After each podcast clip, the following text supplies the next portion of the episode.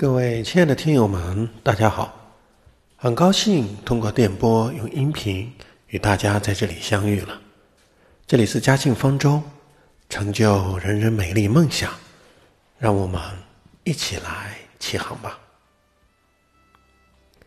在昨天我们讲了关于金融的十个专业名词，那么我们今天将一起去了解看一看金融的本质。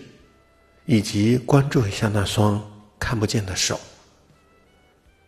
在我们今天学习的第一个主题是看透钱的本质，那么你就了解了金融的真谛。首先呢，我们先设想一下一个没有货币的世界里面，就是在古老的原始社会，我们只能用物和物之间去交换，对吧？而且还要不停的互相去讨价还价，用多少头牛换多少个贝壳，或者这些不同的再去价值不停的再去变换着，在讨价还价。那么大家也会发现，是不是极为不方便呢？那而今在我们现代的经济中，我们会发现，货币已经成为了交易的手段。它也成为了制度化的一个信用的象征。其实，它在交易中有效的降低了交易成本。当然，在以货币为媒介的商品交换中，它其实都含着两个方面的内容。第一方面呢，就是商品的转移，也就是说我们平常所说的叫交货的过程，卖的一个阶段。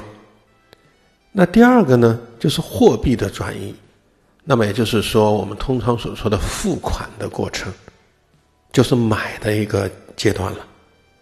不管是买与卖，它都是包含了交货及付款的完成而达成的一个交易结束。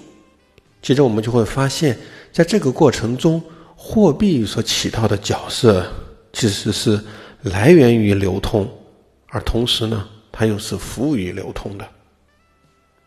当然，在过去的金属货币的发行过程中，存在着两个大问题：一个是金属在交易过程中它会不断的损耗掉；那同时呢，第二个问题就是劣币呢，它也会在不断的去驱逐良币。那这里首先要引用一下。经济学家亚当·斯密斯来说明一下这个故事。他说：“是我相信世界各国的君主其实都是贪婪不公的，他们欺骗臣民，他们用货币最初的含量金属含量逐步的在削减。原来我们会发现，各国发行的金属货币都是在严重缩水的。”举例说明，在古罗马最疯狂的时代，他们发行的银币仅仅含银量只有百分之二。那那么一直转换到我们当今纸币的发行，其实我们会知道，本身纸币是没有价值的。那它与商品的交换体现的是一种债权债务的信用关系。在而今的社会，纸币已经是以国家信用作为保障，它是依靠国家的强制力而流通的。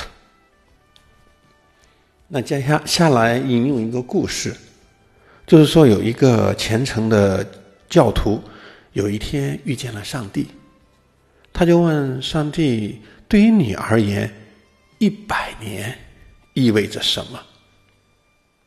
上帝就回答道。不过一瞬间而已啊！那教徒又问：“那一百万元钱呢？”上帝答道：“不过只有一块钱而已啊！”那么，于是教徒就很开心的对上帝说：“上帝啊，请给我一百万元钱吧！”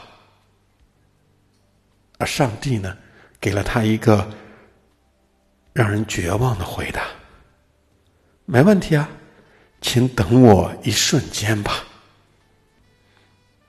在我们会心的一笑之后，也请认真的思考一下，其实纸币的时间价值，也就是通常我们所说的今天的一块钱，它价值一定要多于明天的一元钱了。在我们今天的随堂练习中，会详细的讲到货币的时间计算中两个计算方式：单利和复利。大家就会学习到，其实真的，一元钱在一百年经过复利之后，是可以达到一百二十万的巨额财富的。是的，时间其实就是金钱，所以，亲爱的听友们，那你的理财要尽快的、尽早的规划，而且要尽早的行动了。只有这样，它才能让你的财富不断的去增加。那接下来进入我们的第二个主题，就是在日常中到底是谁在处理着我们的钱，而且还在保护着钱，同时，我们经济上经常说的那一双看不见的手到底是什么？那在这里我们要去看到，中央银行是一个发币的国家银行。它主要的功能就是调节货币的供应量，稳定币值，有着重要的作用。它负责管理所有的商业银行，当然只负责接收银行存款，同时呢，发行的货币向商业银行贷款。那么接下来什么是看不见的手？那这里要提到一个人。叫亚当·斯密斯，这个主张是由他来提出的，就是不要过多的去干预经济运行，而是要靠市场和价格这两只看不见的手，自发的去调节经济运行。他强调的是自由市场的经济制度，主张呢以个人的尊严和个人的自由作为。基本价值观的基础，去进行自由的经济交换。那么，有了看不见的手，也会有看得见的手。那什么是看得见的手呢？其实，这是当经济危机之后，所有的国家就发现，仅仅在无人干预的市场机制调控下，供求会发生严重的脱节。那在这时，我们的经济学家凯恩斯在二战前就提出了，要国家对经济的干预和调节，以确保足够的总需量，从而实现经济的稳定增长。为了实现充分的就业呢，那就必须刺激有效的需求，即做相应的刺激消费和规划刺激投资。这就是看得见的手。那当讲完这一个我们的经济金融的本质之后呢，我们还要了解一下第三个主题，就是在这个搅动着世界的有一帮人，而，这帮人就是我们第一点要提到的，我们大家都知道的叫滑铁卢的战役，其实真正的赢家是谁呢？当然，我们都知道不是不是拿破仑了。那是不是英国的威灵顿公爵呢？不是的，而是这一个人叫罗斯柴尔德。滑铁卢战役是拿破仑和反法联军之间的战役。当战争的时候，因为拿破仑是指挥是出错，而且士兵不足，反法联军来了一个支援。那这个时候呢？拿破仑就必败无疑了。这个时候呢，其实没有人看到有一个人从战场上离开了，而这个人马不停蹄的把战况说给了罗斯罗斯柴尔德听。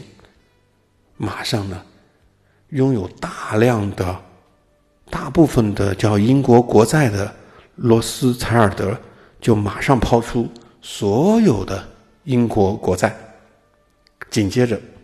其他的人也跟着抛出去了，大约过了半天之后，那么英国的国债就跌到了最低的低谷。可第二天，罗斯柴尔德用最低的价格价格的话呢，就购进了绝大部分的英国国债，并且稳稳的持有着。大约几天之后，反法联盟胜利的消息传过来。而英国的国债的价格呈几何的倍数上升，从中罗斯柴尔德赚得了很多钱，而以至于到了后来，有了众所周知的六十万亿美元的家产。罗斯柴尔德是欧洲乃至世界久负盛名的金融家族啊，被号称说欧洲的第六帝国。那么这个家族是仅仅用了。不到一百年的时间，就最后控制了整个欧洲的金融命脉。在其鼎盛的时期，他所控制的财富甚至占了当时的世界总财富的一半还多。那我们现在熟悉所知道的中国的吉利收购沃尔沃的沃沃尔沃的那个国际这个大项目。其实都是现在出自于这个集团的所操作的项目。当然了，爱好红酒的人当然都知道有一个叫拉菲，对吧？这种酒就是出自于罗斯柴尔德的名下的拉菲酒庄。那么第二个财团呢，其实就是经历了一个多世纪的美国洛克菲勒家族，他其实仍还在写续写着辉煌的历史。洛克菲勒的后代们没有整天的躲在房间里去做计划守住这个家族的财富，而是在积极的去参与文化、卫生，还有慈善事业。他们将大量资金用来建立各种基金、投资大学、医院，让整个的社会在分享着他们的财富。现今。洛克菲勒家族依然支配着世界的石油产业，像联合国大楼啊、大通银行啊、现代艺术博物馆呐、芝加哥大学呀、洛克菲勒大学呀，这些都是它的多元化的产业，以至于最终被打上了世界财富标志的洛克菲勒洛克菲勒财团。那在接下来会谈到第三个财团。其实就是我们现在掌握着 GM 通用电器、美国 US 钢铁、美国的电话电报公司等等，并且他还控制了全球三十七个商业银行的美国摩根公司。那么今天，亲爱的听友们，我们今天也一起了解了金融的本质。钱的学习，以及还有当今的经济金融格局之后呢，我们明天将一起学习如何的打理好你的个人美好金融生活，启动你的更好的理财计划。那么，期待着每一天早上与大家的美丽相遇。九十天将实现你人生的蜕变，而九十天。给你的生命一个奇迹。今天我也给大家准备了非常精致的课课堂练习，还有学习交流。今天的随堂练习是货币的时间计算中的两个计算方式：单利和复利。经过科学的计算，大家会发现，一块钱在连续投资一百年之后的收益，如何能够达到？一百二十万元，真的，上帝说的并不夸张，所以欢迎大家踊跃的留言在评论区，写下你的收获与感想。欢迎报名入群，群号呢，请参看文字版的前端。如果你喜欢今天的音频，请分享、转发给你最想关心的人，爱他就成就他美丽的梦想吧。谢谢你们。